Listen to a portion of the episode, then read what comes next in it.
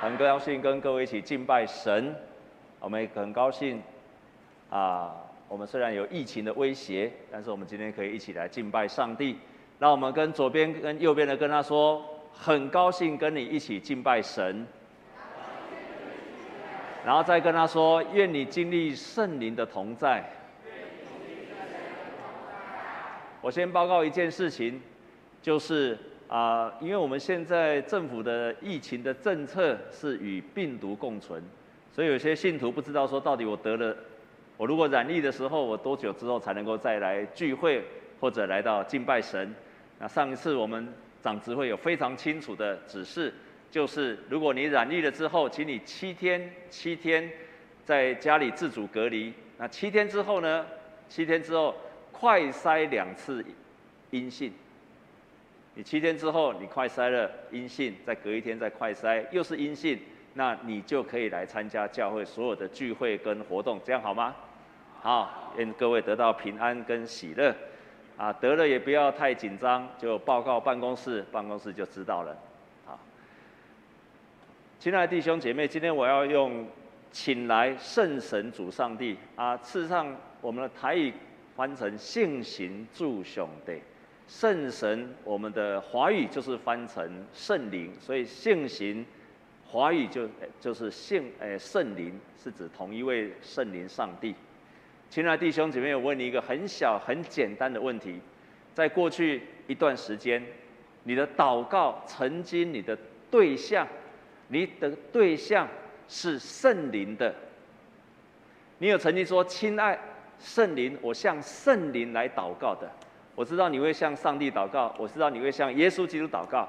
但是我问你说，你在过去，你有常常跟圣灵祷告说：“圣灵啊，请你帮助我；圣灵啊，请你感动我。”你的对象是圣灵的，请你把手举起来。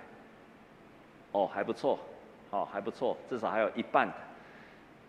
在我过去的信仰的经历的当中，从来没有人教我这件事情。所以我们很习惯的跟上帝祷告、天父祷告，我们也习惯的跟耶稣基督祷告，可是我们从来，我自己从来没有跟圣灵祷告过。后来我才知道，我也一直以为圣灵只不过是上帝的能力，所以他并不是我祷告的对象，他是一个能力，你不会向能力祷告。但是我越来越清楚，我们可以向圣灵上帝来祷告。我用几段的圣经节来特别分享这个概念。最近我们在读创世纪，我们看到他说：“起初神创造天地，地是空虚混沌，渊面黑暗，神的灵运行在水面上。”这是创世纪的第一章第一节。旧约的创世纪的第一章第一节就这样想了。这个上面的神事实上是复数的，希伯来人在用的时候，要么单数、双数，双三个人以上都叫做复数，不像美国是两个人以上就是复数。希伯来人他们是三个人含三个人以上才叫做复数，所以在创造天地的时候，那个时候圣灵就与神同在，圣灵参与在神的创造的当中。好，我们再看下面这一节。在创创世纪一章二十六节，我们一起来读好吗？预备，请。神说：“我们要照着我们的形象，按着我们的样式造人，使他们管理海里的鱼、空中的鸟、地上的牲畜和全地，并地上所爬的一切的昆虫。”这边就更清楚了。神说：“我们，我们，我们。”所以表示上帝在创造的时候就是一个复数的。后面我们从这边就衍生出来，就是圣父、圣子、圣灵，所以我们的概念不是只有一位天父的创造，而是三而一、三位一体的创造，圣父、圣子、圣灵的创造。我们接下去来看这一节，在三章二十二节，我们也一起来读，预备，请。耶和华说：“那人已经与我们相似，能知道善恶。”现在恐怕他伸手又摘生命树的果子吃，就永远活着。这个地方同样是用我们，所以上帝在创造人的时候也是用我们。我们就可以看到圣灵圣子、圣父在创造的时候就同在了。初代的教会，初代的教会，他们敬拜的对象很早就是圣灵的。我们来看下面这个，这个是亚他那修，是初代的教父，在主前呃主后两百九十五年跟三百七十三年，他提到三一的上帝做工，他用这个介词介系词是 from the Father through the Son in the Spirit，所以一切都是从天父而来，从父上帝而来的，但是是透过圣子。Through the Son，透过圣子去做，然后成就在圣灵，所以是圣父发动，圣子来实行，最后圣灵成就。另外一个教父叫做大巴西流，这个他是主后三百七十五年，可能是写下了第一本教会历史上的圣灵论。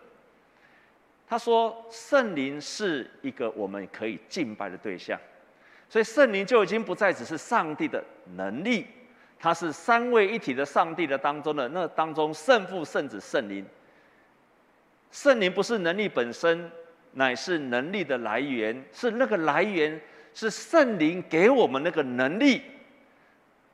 所以不是那个能力是圣灵，而是圣灵给我们能力，所以它是我们可以敬拜的对象。它是我们可以敬拜的对象。这就是为什么我们可以跟圣灵直接来祷告。你可以称呼“亲爱的圣灵”，然后对圣灵来祷告。你可以跟圣父祷告，可以跟圣子祷告，也可以跟圣灵来祷告。圣灵不是能力的本身，但是它是我们力量的来源。我们可以用一个例子，你就知道了。今天你成为基督徒，今天你成为基督徒。是谁的计划？圣父的计划，是天父的计划，但是是借着耶稣基督来到这个世界上，开始做拯救的计划。但是让这个拯救能够成就跟完成的，亲爱的弟兄姐妹，是圣灵，是圣灵。所以圣经说得很清楚：若不是圣灵，没有人称基督是主的，也就是。上帝天父上帝开始要拯救你了，你透过耶稣基督所做的一切，在圣经上所做的一切，耶稣基督来到这个世界上，他开始传福音、做拯救，还有借着他的宝血洗净我们所有的罪。但是，亲爱的弟兄姐妹，如果人心里没有感动，对人完全不会发生任何的意义。所以最后你会决定受洗，接受耶稣基督成为你生命的主。是因为你的里面有圣灵在你的里面感动，没有圣灵的感动，即使上帝多伟大，耶稣的救赎多么可贵，你都不会接受耶稣基督，你都不会想要受洗的。这是圣灵的工作，这就是说的，源自圣父、圣子实行，最后圣灵成就。我们再举另外一个例子，在座弟兄姐妹。我们每一个人都有不同的圣灵的恩赐。牧师，也许我们的讲道是有讲道的恩赐。我们当中有些人很会祷告，所以他祷告，他有信心的恩赐。我们的诗班、诗班还有敬拜团，他们有赞美的恩赐，神给他们很好的喉咙，他们可以赞美神。这个是圣灵的恩赐，恩赐一样的道理。从天父开始，透过耶稣基督，圣灵的恩赐赐给每一个弟兄姐妹，所以我们透过不同的圣灵恩赐，可以服侍上帝，可以服侍教会，一样是圣父、圣子、圣灵在动工。信经，我们常常说相信，信经的意思是什么？最早的信经就是尼西亚圣信经，是主后三百一十八、三百八十一年就已经成型的。他说：“我信圣灵，他是赐生命的主，从父出来，与父子同受敬拜，同受尊荣，他会借着众先知说话。所以这个地方很清楚的，在主后三百八十一年的时候，信徒就已经敬拜圣灵了，尊崇圣灵了，表示圣灵的工作早就在那个时候被尊荣了。所以不是到今天，可是为什么在今天我们仍然在要敬拜圣灵？很简单，很奇怪的，圣灵的工作几乎在圣经当中，然后主后三百多年之后，几乎很少圣灵的工作。可是到了二十世纪，圣灵的工作在全世界，在全世界就一直再一次的兴旺起来了。所以圣灵的工作变成信徒他能够经历上帝的非常重要的经历，这就是我们到今天仍然要看重圣灵的工作。在台湾，在台湾神学院，台湾神学院有一位林鸿信老师，啊，他大概是长老教会第一个把圣灵的观念很有系统的陈述以及教导。很实实在在的说，我在读神学院的时候，那个时候林荣信老师还没有回来，从来没有人教导我们是圣灵，我们甚至在教会的当中也没有人教导我们是圣灵，一直到林老师回来的时候，他开始很有系统的教导什么叫做圣灵，从圣经，从教会的历史，从现代的现象，他写了一本厚的书，叫做《圣灵论》、《圣神论》，台语叫做《性行论》，华语叫做《圣灵论》。他这样形容，他说：“上帝对我们来讲是一位远距离的上的神，耶稣是中距离的，但是圣灵是离我们最近的。圣灵是离我们最近，这就是今天我们所读的圣经。他讲得很清楚。他说：‘我若不去，保惠师就不来；他来，我去就差他来。他来，他就来到我们的当中。所以耶稣离开了之后，谁与我们同在？圣灵，是圣灵与我们当中每一个人同在。”是圣灵在我们当中做工，是圣灵。他这样，他这样形容，他说：远距离的上帝是我们敬畏的对象，中距离的耶稣基督是在这个世界上做启示和见证的，但是近距离的上帝就是圣灵，他是在我们当中，而且在我们的里面。圣灵离我们最近。圣灵与我们的关系也最亲密，圣灵也是时时刻刻与我们同在的那一位神。可见，如果我们不认识圣灵的时候，我们就没有办法经历神，没有办法经历神，不管是他的安慰、他的保护、他的帮助、他的启示，都是圣灵所做的工作。在箴言二十章二十七节，他说：“人的灵是耶和华的灯，鉴察人心的书的心腹。”这个呼求的目的是为了让我们可以觉醒意识的觉醒。这句话很简单的说，人的灵是耶和华的灯，也就是圣灵在人的灵里面做工。当圣灵在我们当中做工的时候，我们的心中我们会觉醒，还有意识的觉醒。觉醒有两种，一种是你知道对跟错。可以做跟不可以做，你本来觉得这件事是可以做，但是你不去做，你知道这个是不对的，是圣灵在我们当中做工，这个是道德的觉醒。可是有一种叫做另外一种叫做意识的觉醒，意识的觉醒就是，原来你昏睡了，每次听牧师讲道就昏睡了，心就分心了啊，那边不要再分心了哈，你就分心了，你就想那边不要再睡了哈。啊，后面的不要再打瞌睡，后面不要再聊天了。哦，你可能是每次听牧师讲道的时候，你就开始昏睡，那就开始分心。亲爱的弟兄姐妹，牧师要负一半的责任，但是你也要负一半的责任，因为你的灵昏睡了。我再怎么讲都可以。还有人很多看圣经，平常睡不着，只要一看圣经就睡着，很奇怪。看其他书、看电、看韩剧都不会睡着，都想追韩剧，可就不会想要追圣经。很简单，很简单，因为你的里面没有圣灵。可是只要你里面有圣灵，你超喜欢看圣经的话的，越看越感动，越看越启示，越看越喜欢看。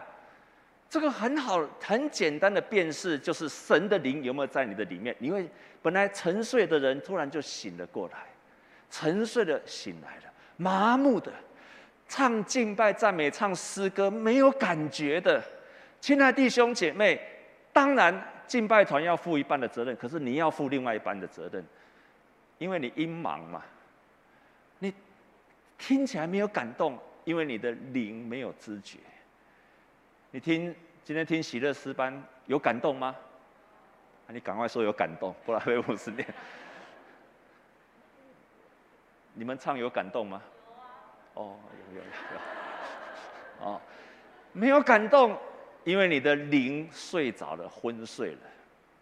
看圣经、敬拜、在唱，或者是祷告的时候就昏睡，没有感动。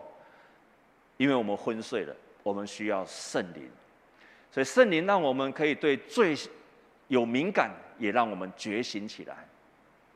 我说一个例子，那今年六月，我请年假回到台南，在台南有一件很棒的事情，就是到处都可以骑摩托车，而且可以钻来钻去，大街小巷很舒服的，不像台北。那我回去之后，我通常都骑摩托车，不管办什么事。都骑摩托车，那台南人有一个蛮麻烦的，就是说他的骑摩托车都是我每次从家里骑出去都要骑到目的地才叫骑摩托车，所以都会骑到那个门口。有一天我出去买便当，就骑出去，然后放的时候，就摩托车没有放好，没有放好，我的摩托车倒下去了。不止我倒下去，后面连续倒了五台，啪啪啪啪啪啪，我操，怎么这样？哇，阿奈阿奈。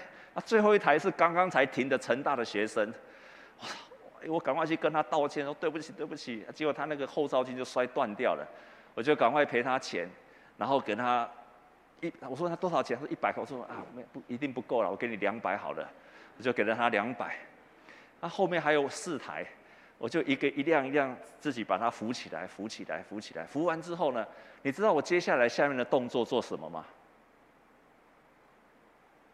如果是你发生这种事，你会做什么？学青你会怎样？啊，那个 Amber 说，赶快跑走。你是新娘哎，昨天才结婚的做这种事情，才刚结婚就做这种事情啊？怎么怎么可以这样？啊，今天啊，我们 Amber 昨天刚刚结婚新婚，那他先生哈凯恩的，哎凯恩。哎，新郎不在，哦，新郎跑走了，啊，感谢神哈，那 Amber 夫妻人吧。我今天看到你们两个，觉得有一点怪怪的，因为昨天你们都还是教会的青年，今天突然变夫妻了。好，跟这个没有关系。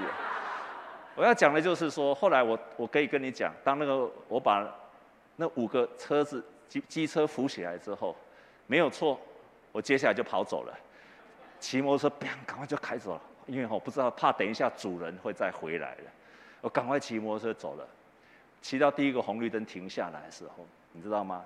圣灵马上在我心中提醒了，你为什么要逃走？你为什么要逃走？你害怕什么？你是一个神的儿女，啊，你又他没有说牧师，他是说基督徒。你是一位基督徒，你害怕什么？是的，我害怕被人家发现，我害怕人家叫我赔偿，我害怕他们又跟我啰里啰嗦的，我心中不喜欢，我的心中害怕。可是另外一个声音告诉我，你是神的儿女，你为什么要害怕？所以我二话不说，摩托车掉头一转，就回到现场，就停在那个地方，等着所有的人看主人有没有人回来。我就在那边一直等，等了很久，等了很久。啊，太好了，他们后来都没有回来。不过我在那个地方真的看了很久，也看了他们机车有没有坏掉，还好，都很都没有，呃，后照镜也都很很好。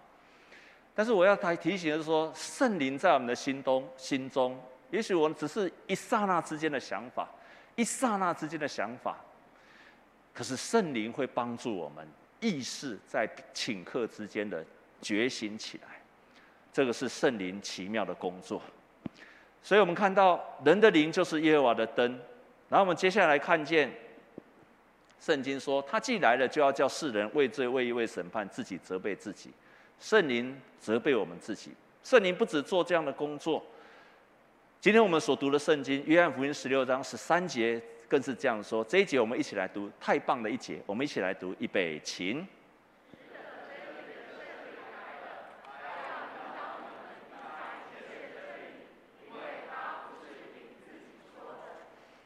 所以圣灵另外一个工作非常棒的工作，就是让我们可以明白真理，可以明白真理。因此，我们读圣经的时候，我们用理性查考圣经。你用你上帝赐给你的理性查考圣经，查考圣经完了之后，你开始要寻求圣灵的感动。读完圣经的时候，我们应该要祷告。读完圣经的时候，一定要祷告。祷告什么？圣灵啊，请你把所读的话语感动我，感动我。接下来，我们照着圣灵在我们的感动，我们去行上帝的话语。这样有清楚吗？理性的查经，圣灵的感动，然后感动去做去实践。你今天来教会做礼拜也是一样，亲爱弟兄，你今天来教会做礼拜也是一样的。你来做礼拜的时候，听牧师讲道，读上帝的话语，你用头脑去思想，用头脑思想上帝的话，头脑去想牧师所说的话。接下来是什么？回应诗的时候要祷告。圣灵啊，请你感动我，把刚刚我所领受的成为我的感动，然后回去做什么？把你在这个教会的感动去做了出来。上帝的话语在我们的思想，在我们的感动，在我们的肉体实行的当中，才是一个完全的话语。如果你没有了中间后面这两段，你读神的话，永远在思考，永远在查经，弟兄姐妹。永远是你在用你自己的观点训练理性，在了解神的话语。你不会得到上帝的启示。你不要以为你很会查经，你就很明白神的话语。错，你可以查经，可是基督徒查经为了什么？得到上帝对我的感动，然后。接下来，我可以去行神的话语。没有圣灵的感动，听牧师讲到、查考圣经，变成头脑体操，对我们生命没有太绝对的帮助。可是你今天听了上帝的话语，你开始求圣灵的感动，接下来是你回去做，你就会发现上帝的能力对你的改变，甚至于。神迹奇事就这样发生的，因此我们需要圣灵的帮助，才能够让我们读上帝的话语得到帮助。我们在读圣经是这样子，我们在做礼拜是这样子，还有我们自己在祷告的时候，也需要圣灵的同在，也需要圣灵的同在，因为祷告有着圣灵的同在的时候，我们才会有能力。才会依照神的旨意去祷告。圣灵至少帮助我们坚持，帮助我们照着神的旨意，帮助我们有信心去祷告，总比你自己硬撑着去祷告更棒。最近我们的教会有很多的人，年长者过世，或者突然之间重病，我常常陷入一个疑惑。问上帝说：“上帝啊，这一个人他重病，我为他祷告很久，不见起色，病情越来越坏。我也很信心的为他祷告，也没有起色，甚至可能就走了。你跟我都会问一个问题：神啊，我还要不要为他继续得到医治祷告？你还要这样做吗？”我就看到一个牧师也问同样的问题，他问上帝说：“上帝啊，我知道你是医治的神，我也应该为信徒的生病祷告。你圣经中也告诉我，手按病人，病人就得医治。这个我知道。可是我什么时候才知道说你到底要不要医治这个人？什么时候我才知道说，好像你跟我说，哎，我要医治这个人哦，所以你要为他祷告。当他问上帝这件事情的时候，神跟他启示：你知道我要医治这个人，所以你就要为他祷告。所以，如果你不知道我要不要医治这个人，除非我跟你说我不治医治这个人，你才能停止祷告。这样听懂我的意思吗？除非说你已经非常清楚知道说我不医治这个人了，我要召他回天家了，这个时候你才不需要为他得着医治祷告。这就是信心的来源。我们需要圣灵的帮助，持续为着有需要的人来祷告。因此，我们可以成为一个渴慕神的儿女，不断的经历圣灵的帮助、同在、安慰，都是因为需要圣灵。我们应该如何渴慕圣灵？我们要相信圣灵今天仍然愿意与我们同在。但是，只要你不渴慕他，圣灵不会强行介入。强行进入你的生命当中，你只要不渴慕，他绝对不是一个强行介入者。不渴慕，他不会强行介入你的生命当中。因为圣灵是圣洁，所以第二个，我们要彻底的认罪悔改，而成为一个圣洁的百姓。第三个，你要放下自己固有的想法。你可能过去对圣灵有什么样的想法？圣灵要怎么样？怎么样？很多圣灵能够做超越你想象的事情，你都不敢想，你都觉得那个不是你理性能够接受的，特别你理性上过不去的事情，亲爱的弟兄姐妹，要放下，要放下，不是不要理性，而是你要相信圣灵会做超越你理性的事情，超越你想象的事情，超越你所求所想的事情。我们跟左边跟右边的这样跟他说好不好？上圣灵会做超越你。所求所想的，圣灵会做超越你所求所想的。你有你的想法，可是你要相信圣灵做做的会超越你的想法。第四个要恒切的祷告，最后一个要渴慕圣灵的充满。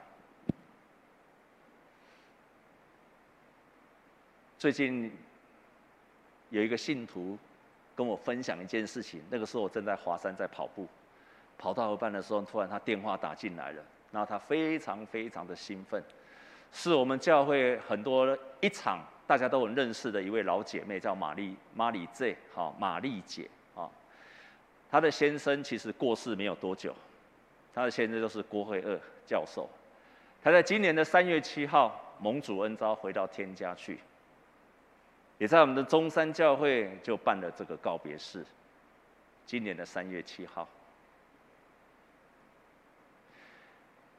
在四月九号，他的骨灰就一半放在金山的平安园，但是他却留了另外一半的骨灰。到了六月八号，他把另外一半的骨灰留下来，因为这位郭教授，可能在座二场的弟兄姐妹不太认识这个郭教授。郭教授他是曾经到非洲去宣教的宣教师，他本身是学化学的，所以他在。他在非洲宣教的时候，看到很多非洲人很饥饿穷乏，那肚子都胀得很大，没有粮食，所以他就用大豆，用黄豆，把黄豆做成各样的豆制品，豆腐啦、豆浆等等，然后让非洲人使用。所以他在非洲做了很多美好的宣教的事工。然后这个玛丽姐。她本身也是在做，呃医在医学方面的研究的，她是专门研究人的那个那个那个那个，那叫什么基基因嘛啊、哦，基因，啊、哦，两个都是服侍神非常好的弟兄跟姐妹。然后为什么这位复杂？因为这位郭教授事实上已经有五年五个月卧床失语。玛丽姐天天在照顾她的丈夫，她已经忘记了她丈夫曾经跟她说，她希望死后能够去安葬在太平洋，做海葬。一直到有一天，突然在梦中出现了大海，她才想起了，原来她的丈夫郭赫教授是台湾环保的先先驱，她希望能，她有成立环保联盟，她希望能够海葬，最大的理由就是不要再跟活人争土地了，所以骨灰就撒在大海就好了，这是她的心愿。但是她忘记了这件事情，直到有一天她梦见了这件事。他才决定把一半的骨灰，就是准备去东海岸撒在太平洋上面。于是他就这样做了。他们出发的那一天是六月七号，全岛大雨，到花莲都是倾盆大雨，可是到了台东突然雨停了。到台东只是阴天，地也是干的，你可以看见他的窗户外面。是倾盆大雨，几乎看不见外面的景象。啊，旁边是他们的孩子，他们就一起到台东去。然后他们在那个地方请了一位阿美族的李明福牧师，帮他们做海葬的告别礼拜。所以就几个人在那边做一个告别礼拜。接下来发生奇妙的事情了。当他开始把骨灰撒下去的那一刻，这位玛丽姐她说她经历到了极度的喜悦，弟兄姐妹，极度的喜悦。她的丈夫刚刚离开她，却在那一刻极度的喜悦。她说那个喜悦是从天上来的，所有的悲伤、疲惫、忧郁都成为过去。在海里的亲朋经历到温暖的海水、舒服的微风、喜悦的心，其他参加的人也都觉得喜悦、感动，还有灵里的提升。这段文字是玛丽姐提供给我的。本来我今天我是请她来这边做见证，可是这个礼拜不巧，她也确诊了。本来我想请她来这边做见证，给大家分享她的喜悦。其实她这边写的很。文字你看不出来，可是那一天的下午，我在华山在跑步，她打电话给我，你知道她是多么的兴奋吗？他说：“牧师，牧师，我一定要跟你讲这件事情，这件事我都不敢跟别人讲。”你看，他说不敢跟别人讲，因为当我把骨灰撒下去的时候，我觉得人非常的喜乐。五年来照顾先生的所有的忧愁，就在那个刹那之间全部就消除了，而且。我经历到的喜乐，是我这一生当中，他已经七十几了，我这一生当中从来没有过的喜乐。他说：“这个喜乐一直到今天，我打牧师打电话给你的时候，我仍然充满了喜乐。我不知道这个喜乐从哪里来的，但我不敢跟别人讲。我想他如果跟别人讲说我在我先生海葬的时候高兴的不得了，他不敢跟别人讲，然后说到底那个感觉从哪里来的？”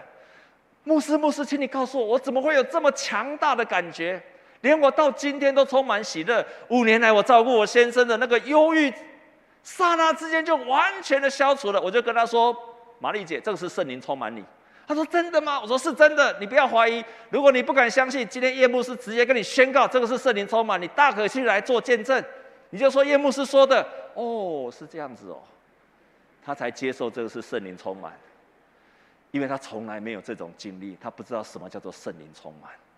我们对圣灵有很多的误解，我们以为圣灵给我们这么大的喜乐的时候，其实我告诉你，很多人第一次经历圣灵，他是害怕的，因为他不知道那个感觉从哪里来的。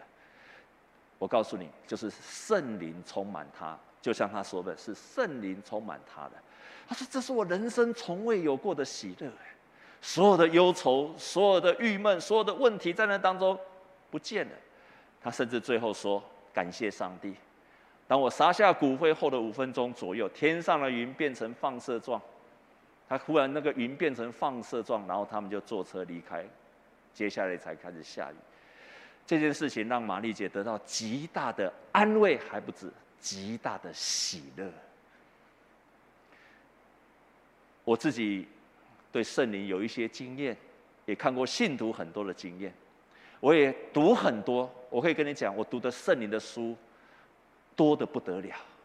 我可以跟你老实讲，这是第一次，我听见有人在告别式的当中经历到大大的被圣灵充满。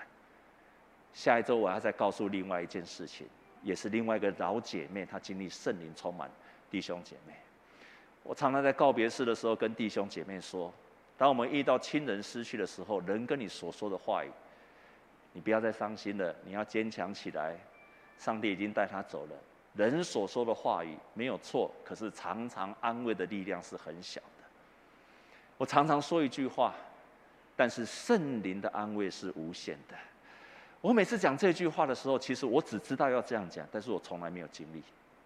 一直到玛丽姐跟我讲的时候，我非常替她高兴。我说：“玛丽姐，感谢神。”很多的信徒这一生当中，他信靠神，却从来没有经历圣灵充满他。他只认识耶稣基督，他认识天父上帝，他知道上帝的话，他却不知道圣灵的工作。哈利路亚！我要为你大大的感谢神。你是有上帝喜悦的儿女。我要为你感谢神，因为你跟你的丈夫一生做美好的工作，你们一生服侍神，你们照着神的旨意成为一个分别为圣，照着神的旨意努力努力行事为人的人。我非常感谢神，神用圣灵的充满回报了你们，哈利路亚，赞美神。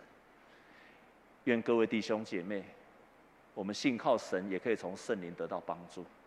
耶稣离开要告诉说，圣灵就是我们的安慰者、保护者，圣灵就是我们的帮助者，圣灵就是我们的辩护者，圣灵成为与我们最亲近的上帝。你要去求告圣灵，我们同心来祷告。亲爱的主，我们感谢你。谢谢你，在中山教会，陆陆续续有许多人经历到圣灵奇妙的工作，使得我们可以从心里面相信你是又真又活的神。你不只活在两千年前，你不只活在创世之时，你也活在今天。圣灵上帝呀，圣灵上帝呀，愿我们更认识你，愿我们更经历你，愿你真的成为我们每一天每一天住在我们心里面的那一位上帝。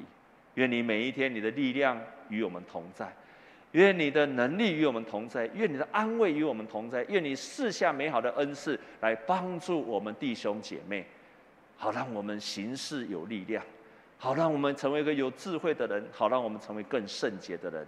赞美你，奉耶稣基督的名祷告，阿门。